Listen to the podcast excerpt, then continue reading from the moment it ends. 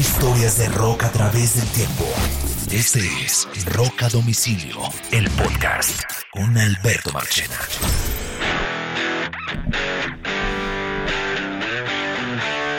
Bienvenidos a un nuevo episodio de Rock a Domicilio, historias de rock a través del tiempo. Y eh, los acompañamos Carlos Oñoro y quien les habla Alberto Marchena. Bienvenidos. Hoy este programa lo vamos a dedicar a hacer otros esos enfrentamientos que estamos de alguna manera reviviendo, pero esta vez con grupos que tienen dos grandes discos. Esta banda que vamos a presentar hoy tiene más de dos grandes discos, tiene muchos grandes discos. Pero vamos a enfrentar dos discos importantes de esta banda de la década de los 80. Dos discos supremamente importantes de la década de los 80. Eh, y vamos a enfrentar dos álbumes de Aerosmith que son increíbles, que son, por supuesto, el Permanent Vacation y el Pump. El Permanent Vacation del 87 y el Pump del 89. Porque el Get a Grip, que ya le hicimos un especial, es un disco de, lo, de la década de los 90 y pues mm, me parece súper interesante que escojamos cuál fue el mejor disco de Aerosmith en los 80, que sin lugar a dudas está entre el Permanent Vacation y el Pump, aunque sé que eh, Juan Key, si estuviera aquí, me estuviera peleando por el Done with Mirrors, que para él es un gran disco, pero que para las ventas, la crítica y para la mayoría de la gente no. Así que Juan, mil excusas. Vamos a aprovechar tu ausencia para decidir, para decidir eh, eh, cuál de estos dos discos es mejor, si el Permanent Vacation o el, o el Pump eh, como tal. ¿Qué hubo, ñoro? Marche, ¿cómo estás? Qué buena música. Vámonos a los 80. Vámonos al Aerosmith de los 80. Eh, Aerosmith era una banda gigante en la década de los 70 las drogas y el alcohol los destruyó a los finales de los 70, más toda esa furia de la música disco eh, mandó a Aerosmith a vivir una crisis súper complicada que terminó con la salida de Joe Perry de la banda.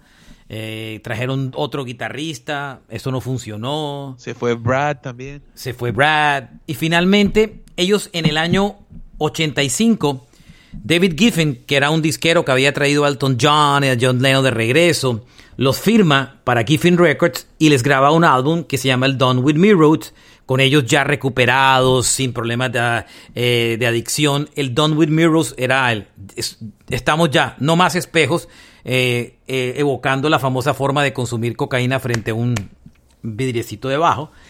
Y um, ese álbum lo lanzaron, no funcionó, sin embargo, no se dieron por vencido y lo que revivió la carrera antes el Permanent Vacation fue la famosa colaboración con eh, Rom DNC de Walk This Way. O sea, cuando ellos aterrizan en el Permanent Vacation, ya tenían su carrera eh, eh, otra vez por el camino. Ya tenían un single en el top 10. ¿Ah? Marche, ellos se presentan en, una, en un evento de MTV, tal vez.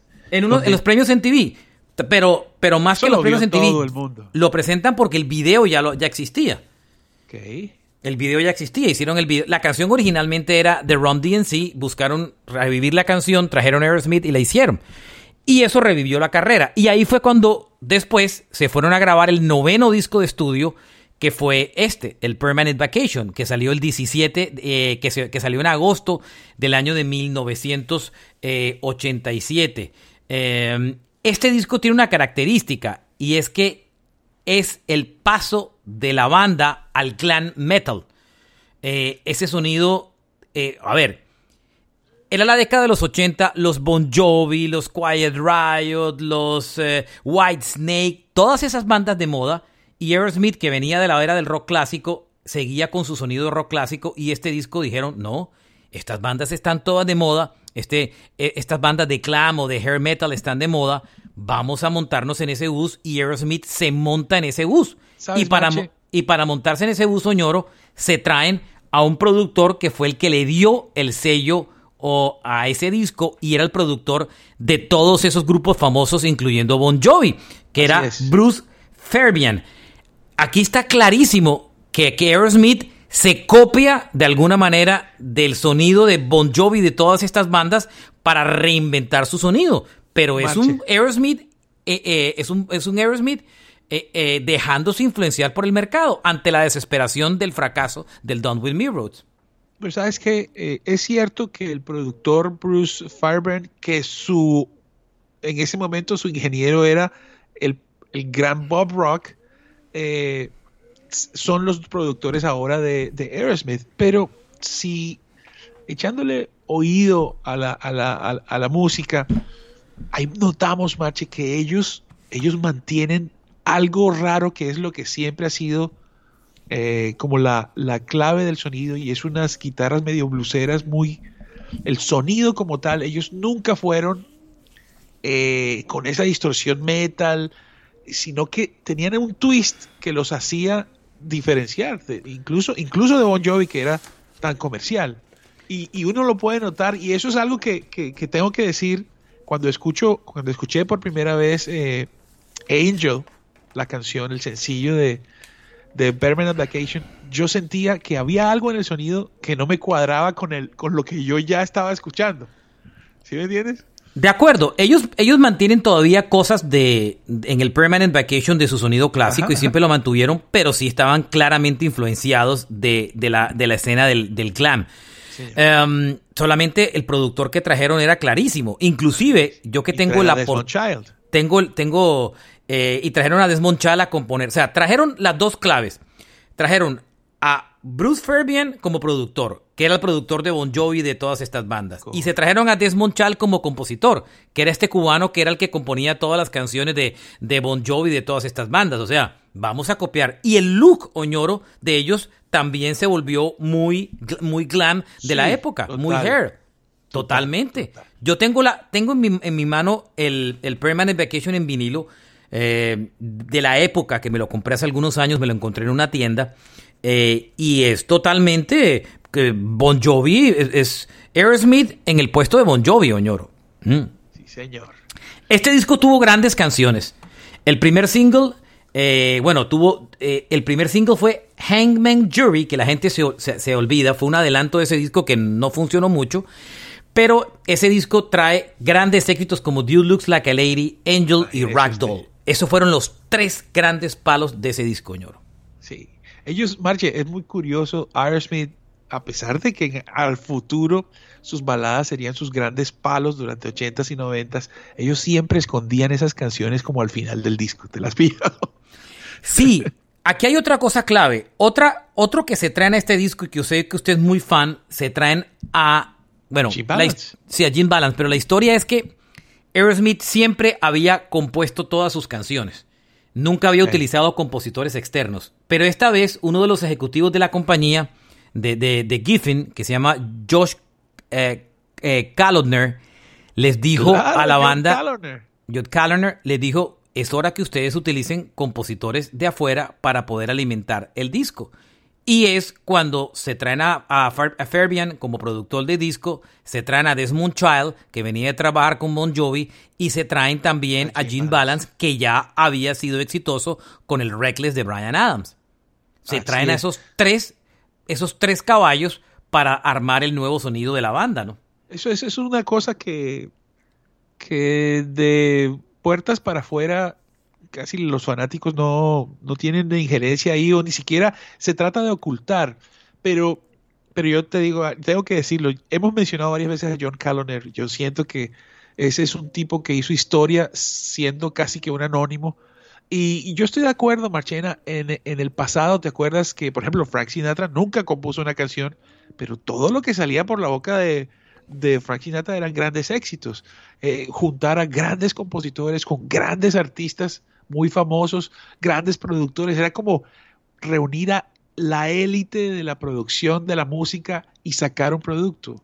Entonces la gente, wow. Yo inclusive, yo esta, esta, esta, esta anécdota la he contado, yo entrevisté a Aerosmith cuando publicaron el Just Push Play, los entrevisté en Boston eh, y cuando los entrevisté me acuerdo perfectamente que les dije, le pregunté a ellos que por qué estaban utilizando, que por qué sus baladas las estaban componiendo ahora otros, otros compositores y fue cuando Steven Tyler se me para histérico y me dice, si nosotros escribimos la canción más famosa de la historia del rock es Dream On. Y yo le dije, sí, pero pero es que si tú miras los créditos de las últimas canciones, I Don't Wanna Miss a Scene y la balada que estaba en ese disco, no es Fly Away From Here, no es compuesta por ustedes. Ya, o sea, entonces ahí es cuando Steven Tyler se queda callado, voltea a ver a Joe Perry y le dice, That's true, Joe, como en modo de pregunta, y Joe se queda como pensando y le dice, That's true, Steve. Y entonces el man voltea y después le da como pena y, calma toda la agresividad y se vuelve súper cool conmigo el resto de la, entrevista. Y tengo una... Ese día me firmaron una guitarra que terminé regalando en la radio y tengo un cuadrito con la portada del disco o con la, la ficha promocional del disco firmado por Aerosmith. Pero, pero era ellos sin darse cuenta, sin querer queriendo... Eh, y, justamente utilizaron compositores externos para, para el disco. Eh, y eso no tenía nada de malo, era una forma, lo hace todo el mundo, es una forma de refrescarse cuando el artista está bloqueado y también una forma de refrescar su sonido, ¿no? Claro, y también de asegurarse que tu producto es de, talla mayor. Que, por favor, o sea, eh, ¿quién puede imitar la voz de Steven Tyler? Nada más con su voz y con su actitud ahí tienes a alguien de talla mundial. No puede tener otras cualidades al mismo nivel. Todo. Por eso es que existe el trabajo en grupo, ¿no? Este álbum llegó a vender 5 millones de copias, Soñoro, para que usted tenga una idea. 5 millones de copias. Y aún así era el comienzo, el comienzo de una, de una era. Porque claro, porque el, el, regal comeback de Aerosmith es con este disco, no es con el Done With Mirror, es con este álbum. Correcto, correcto. El, el, primer sencillo de esta canción fue You Looks Like a Lady. Eh, eh, esa canción, esa icónica canción que tuvo un video súper, súper importante y destacado. Eh, esta canción es una de, las, de las super grandes canciones. Y además, You a Lady está inspirado eh, en un día en que mm, Steven Tyler se le ocurrió la idea de esta canción, You a Lady. ya este man luce como una vieja, porque una vez entró a un bar y confundió al cantante de Motley Crue, Vince Neil, con una mujer. Eh, y, esa historia, que inclusive aparece en un libro eh, como tal, fue la que inspiró la historia de la canción de de Aerosmith You Looks Like a Lady, que fue una single que llegó hasta el top 10 de lista de Billboard. Y fue el gran regreso, ahí sí, de los Aerosmith solos con un éxito al top 10, no solamente de la radio rock, sino de la radio pop. Esta canción fue puesta por Steven Tyler, Joe Perry y Desmond Child, que entre otras era el que había escrito I Was Made for Loving You, para que lo recuerden de Kiss un cubano super máquina de escribir canciones. y estaba inspirado en esa historia, muy chistosa, cuando confundió al cantante de Motley Crue con una mujer en un bar. Ahí es la historia de Like a Lady. El, el tercer single del álbum, porque el primero fue como una prueba, el tercer single fue el, es cuando Aerosmith se mete en el mundo de las power ballads y hacen Angel, compuesta por Steven Tyler y Desmond Child. Ahí dicen, hay una teoría que dice que el, el hair metal o el glam rock, o como le quieran llamar este movimiento, o el hard rock, lo mató los power ballads. Creo que usted es de, esa teoría. Y, eh, yo creo que lo mató Guns N' Roses. Y, eh, pero Guns N' Roses también tenía power ballads. Entonces, los power ballads eh, también se hicieron presentes en este disco. Aerosmith se hizo muy famoso. A partir de este disco le tocó incluir power ballads en sus discos, incluyendo el Get a Grip, que tiene dos grandes power ballads. Pero eh, aquí, aquí aparece la primera power ballad del grupo que se llama Angel, eh, compuesta por Steven Tyler en Desmond, Desmond Child. Canción sota, oño, oñoro. Sí, y el video muy chévere en, vivo, recuerdo. Eh, y es una canción que suena diferente. Es un grupo de blues tocando música moderna. De hecho, eh, todos esos grandes éxitos, ah, eh, esas power ballads, siempre tienen mucho blues. Esa es, esa es como la firma de Aerosmith. Y el tercer single o cuarto para muchos de este disco fue otro top 10 que se llamó Ragdoll. Ragdoll. Ah, esa canción sota es una cosa muy. Esa canción es una. Es de Ragdoll, Living in a Movie. Ah, es muy bueno. Eso, eso, eso. Ragdoll, Steven Tyler, Joe Perry, Jim Balance, el de compositor de Brian Adams, y Holly Knight, que era una super mujer compositora que tenía una banda que nunca lo logró, que se llamaba Device, pero ella como compositora tiene créditos en grandes, grandes discos. Eh, la crítica para este disco no fue muy buena porque los puristas sentían que Aerosmith se había montado en el bus del, del glam. Y le dieron al perro, claro, total, pero... Y aunque les molestó a los críticos, fue un palazo. Sí, sí, sí. Curiosamente, el disco tiene un cover de una canción de los Beatles, I'm Down, eh, una claro. canción de Lennon y McCartney. Es el, aparece en el lado B del disco eh, como tal. Y el, el disco también tiene una canción instrumental, que es la que cierra el álbum, que se llama The Movie. Eh, la mayoría de las canciones, como dije, son compuestas por Joe Perry y Steven Tyler. Com- comparten créditos con Desmond Child en muchas de las canciones. Y Balance, Eh, Balance del en- disco casi. Jeans Balance está ¿Cuántos- en, en- temas? Sí, está en muchos temas, correcto, en tres o cuatro. Inclusive hay una canción, eh, Permanent Vacation, solamente está hecha por Steven Tyler y Brad Whitford. Teniendo el disco en la portada, Oñoro, me llama muchísimo la atención la nostalgia, porque dentro aparecen eh, ellos, eh, aparece For Aerosmith Fan Club y Merchandising, escribe, mande un correo con una estampilla a Aero Force One, P.O. Ah. Box 4668, San Francisco, California 94101. San Francisco. ¿Qué pasará si yo mando una carta a ese club de fans? ¿Todavía existirá y recibirán cartas por correo? Qué cosa más bella. El ingeniero de Sí. sonido del disco era Bob Rocco. Claro, claro, ese es el asistente de Bruce, que cuando se accidenta, entonces ya empieza a tener una carrera interesante. Él está también en el Slippery When Wet. Este disco me encanta, Oñoro, me encanta. Y esas tres Eh, canciones bueno. para mí son Oye, inolvidables. Mache, este Mm. es un grupo que siempre luchó por que la gente entendiera cuál era su música verdaderamente. Ellos dejaban las baladas de último. La primera canción del disco que se llama Hearts Don't Time es un temazo. Los primeros dos temas tienen, tienen esa energía hard rock, pero en la clave de, de Aerosmith. Es muy de ellos. Eso es algo que, que claramente ah, Guns N' Roses copió para su primer disco, pero solamente pienso yo que existen esas dos bandas que tienen ese estilito que es como, como una mezcla de, de los Stones y Led Zeppelin. E- Es muy original y muy chévere, a pesar de que no es tan comercial. Pues no es tan conocido, porque usted lo escucha, es buenísimo.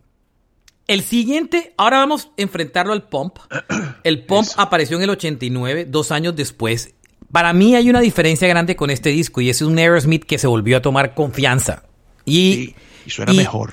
Y suena mejor. Eh, suena espectacular. suena mejor el disco, la verdad, suena mejor eh, porque se coge más confianza a la banda, ya se sienten que, que tienen eh, como, como que volvieron a coger, volvieron a coger confianza, en verdad, ya se sintieron como, como, como un un poco más posicionados y más tranquilos. Una vez más, el disco lo produce eh, Bruce Fairbairn. No iban a cambiar esa clave ni la disquera se les se iba a dejar cambiar, la verdad.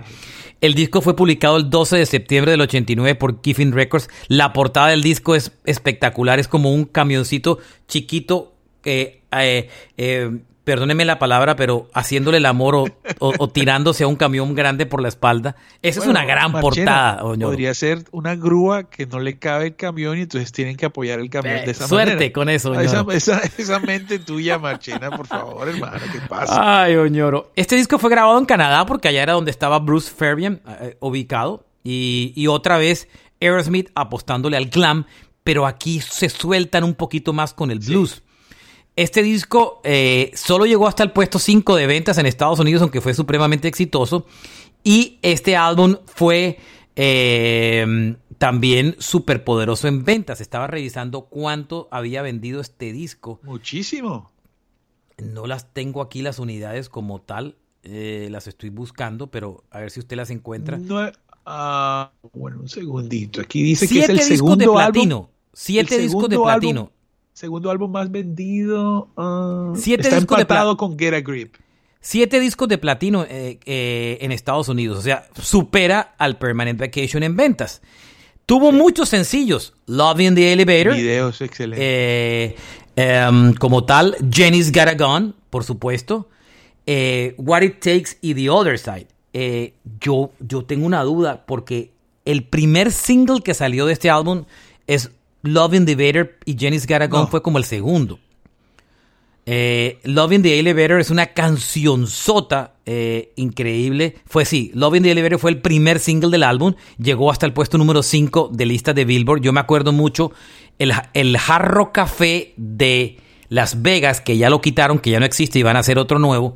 Cuando usted se subía al ascensor, había en uno, en uno de los ascensores del hotel había una frase eh, en, en, el pasamano eh, labrada que decía Love in, the, in, a elevator, in a elevator.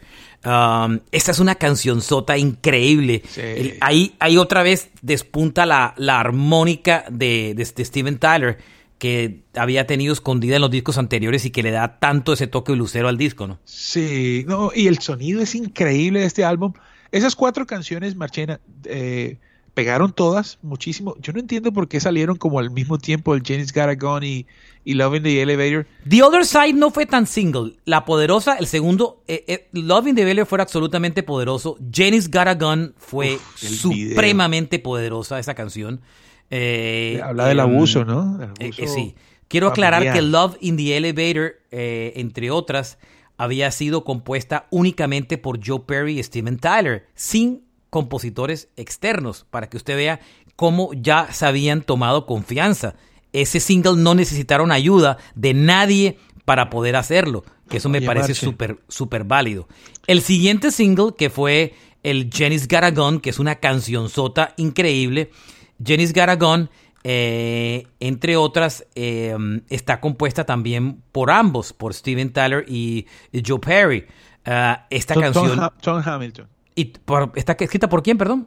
Por Hamilton y Tyler. Por, este- perdón, por Tom Hamilton y, y- y Tyler. Este es, eso es una cancionzota increíble que les permitió ganarse un Grammy a la mejor interpretación de rock pop dúo grupo en los Grammy del año de 1990. Esta es una canción impresionante con una historia súper dura, Oño Oñoro. Sí, claro. Bueno, supuestamente eh, lo que sí, lo que te trata de decir la canción es que después de mucho tiempo de abuso, esta vez Jenny tiene un revólver y ahí ya cambia la historia. La línea de bajo se le ocurrió a Tom Hamilton, por supuesto, eh, y el solo de guitarra que hace Joe Perry es, es imprescindible dentro del disco. Tremenda canción. Hay también, Marche, eh, hay una canción que se llama Young Lost, la primera canción del disco, y usa doble bombo. Yo, o sea, y es súper chévere. La Este es historia, la historia de la, de la canción eh, nació de un artículo que Steven Tyler se le dio en la revista Newsweek y se demoró nueve meses en escribir la letra de esta canción porque era un artículo que se hablaba sobre eh, eh, una, una- lo que usted contó, una, un- una niña que termina matando a un tipo por abuso sexual e incesto a su padre y, y se demoró nueve meses escribiendo eh, la letra de la canción. Muy Brutal. duro. Sí, Eh, sí. Hay una parte de la letra de la canción que dice He jacket a little bitty baby, pero originalmente la, la letra de la canción él la había escrito es- eh, es- eh, como He rapped a little bitty baby, pero por, por, por temas comerciales decidieron pues cambiarla. El video de la canción es impresionante. Sí. ¿Sabe quién, ¿Sabe quién hizo, quién dirigió el video? El famoso director David Fi- eh, eh, Fi- eh, Fincher, eh, que ha tenido 40 nominaciones a la, a, a la academia, entre otras cosas, incluyendo Ah. tres a como mejor director. Es un famoso director de películas de psicológicas de, te- de- de terror y, y- y biografías. O sea, claro, este es el, este es el hombre, si no estoy mal, este es el de Mother. Imagínese, o sea, tremendo, eh, eh, tre- tremendo video se jalaron para esa canción. Y esa es una de las grandes, grandes canciones. Esa es la, esa es la joya de la corona eh, en, en- en- en- en composición en ese disco, el Jenny's Got a Gun. Después se mandaron otro sencillo poderosísimo, Marche, What It es el Takes. director de ¿Mm? Seven. Ah, es el que hizo Seven. Correcto. Sí. Fight Club. Después se hizo What It Takes, eh, que es otra power ballad, porque Jenny's Got a Gun no es considerada una power ballad. Power, What It Takes sí es la clásica power, power ballad.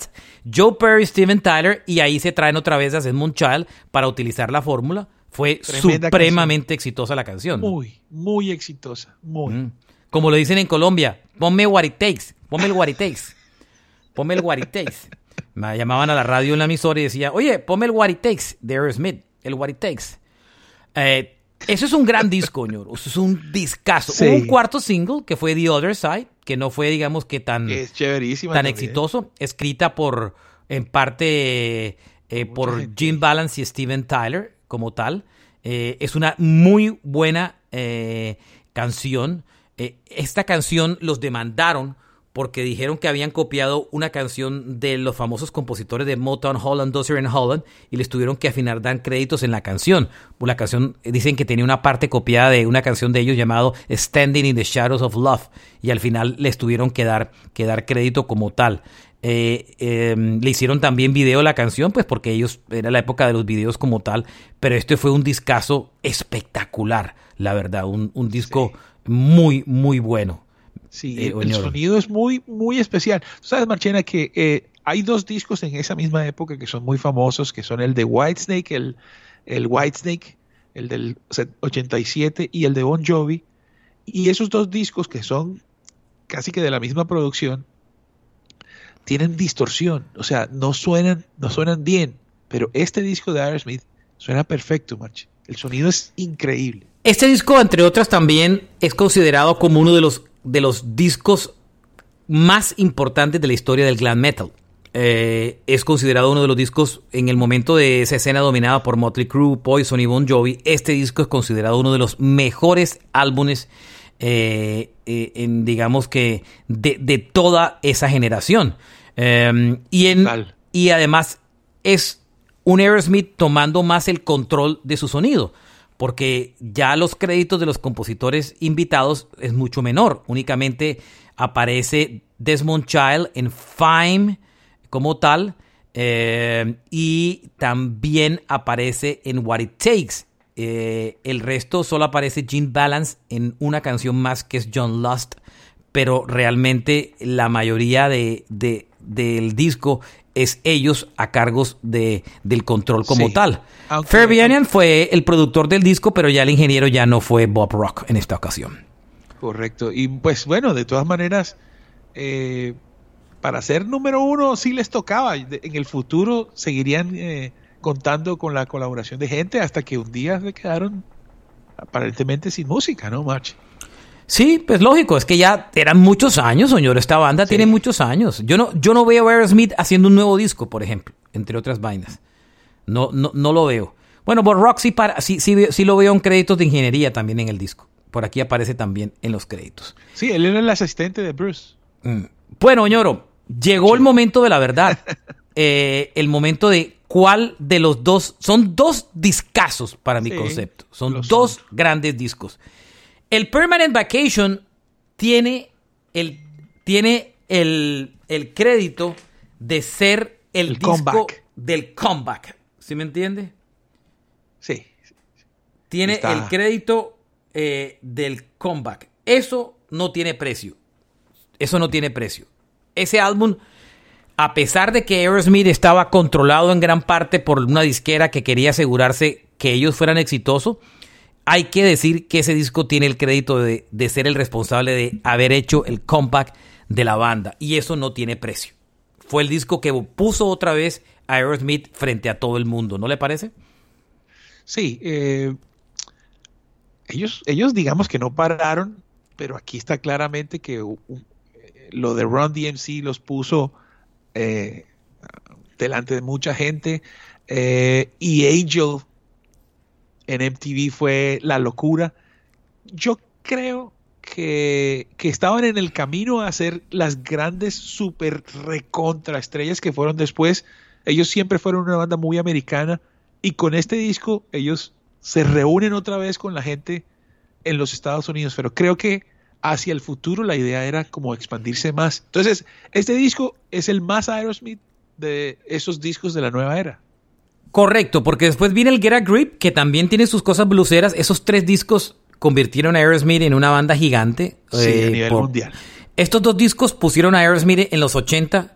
Get a Grip los puso a rodar en los 90. Increíble. Y les abrió eh, una, una generación de cosas eh, increíbles. Y ahí, bueno, y en esa historia está, está muy chévere porque en medio del Get a Grip, Sony los recupera y les firma un contrato para no sé cuántos discos más y todavía a estos les faltaba sacar otros más. O sea que. Pero esos discos de la era de Sony nunca llegaron al nivel del Permanent Vacation, del Pump y del Get a Grip.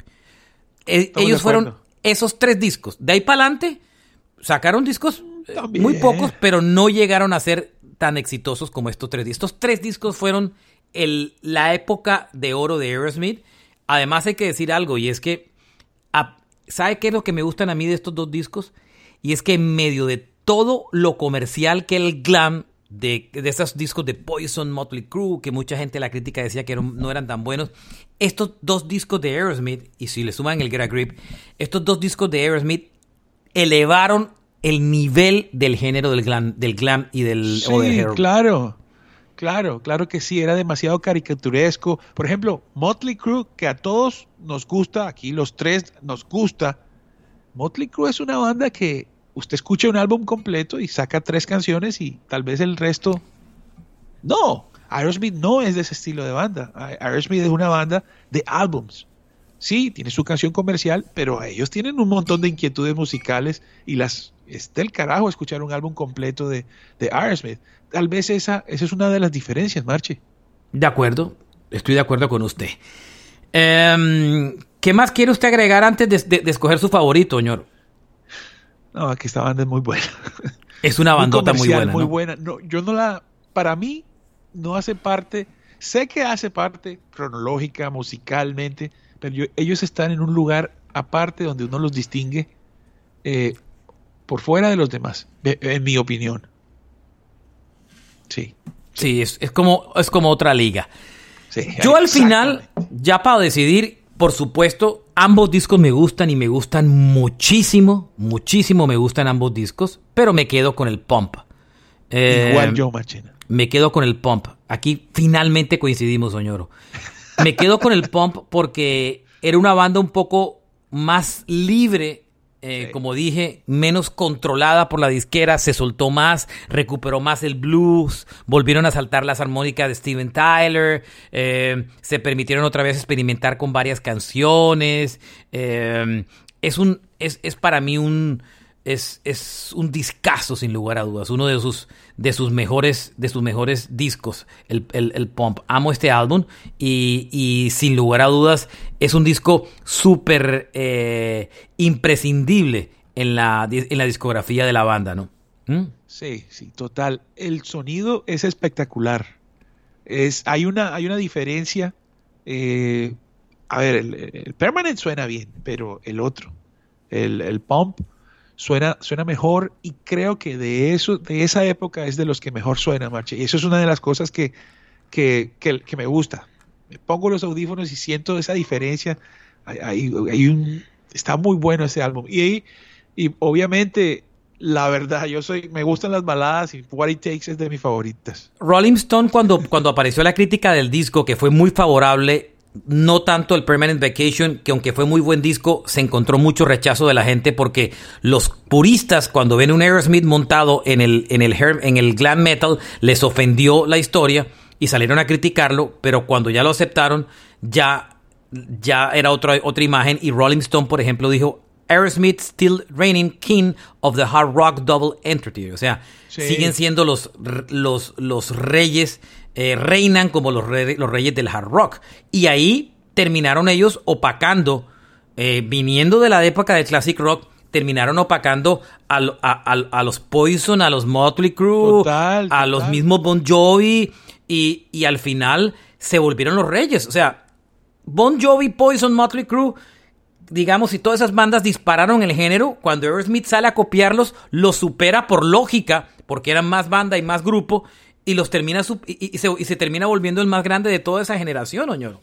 Es que así, así justamente es, Marchena. A mí me parece que lo que sucede es que ellos no, ellos juegan el juego, pero se mantienen en lo suyo. Por eso es que esconden las baladas al final. La disquera coge las baladas, las pone, las pega, y si esta es una banda que tiene fans, los fans ponen el disco y desde la primera canción tú sabes que ese es Aerosmith y que está bacano.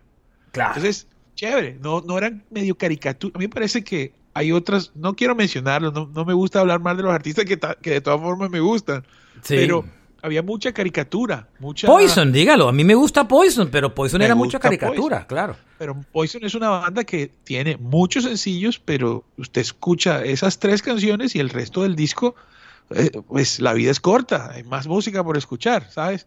Entonces, eh, Aerosmith hace la diferencia. No quiero meterme con Bon Jovi porque Bon Jovi también era de primera línea.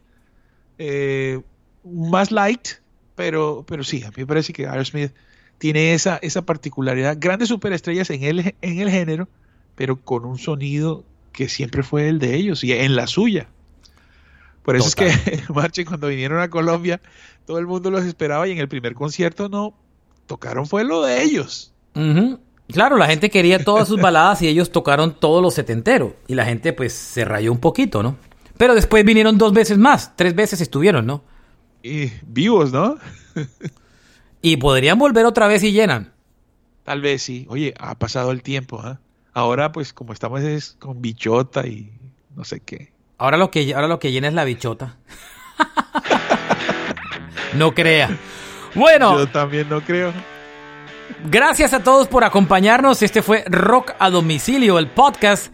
Carlos Oñoro, Alberto Marchena, en nuestras redes Oñorosaurus Rex Marchena JR en Twitter, uh, Rock a Domicilio Podcast en Facebook e Instagram. Eh, síganos ahí. Espero que hayan disfrutado este episodio. Eh, tanto como lo decimos nosotros, trayendo dos discazos eh, que en particular nos gusta a ambos y que sé que a muchos de ustedes les gustan. Si este podcast o este programa les gustó, por favor recomiéndenlo en redes o a un amigo simplemente poniéndole una llamada o mandándole un link del, podcast. Se lo agradeceremos mucho siempre, con mucho cariño, ¿cierto? Si no le gusta, recomiéndelo también, no sea malito. Sí, también, muy bien. Gracias a todos. Carlos Oñoro, Alberto Marchena, bye, adiós, larga vida al rock and roll. Chao amigos.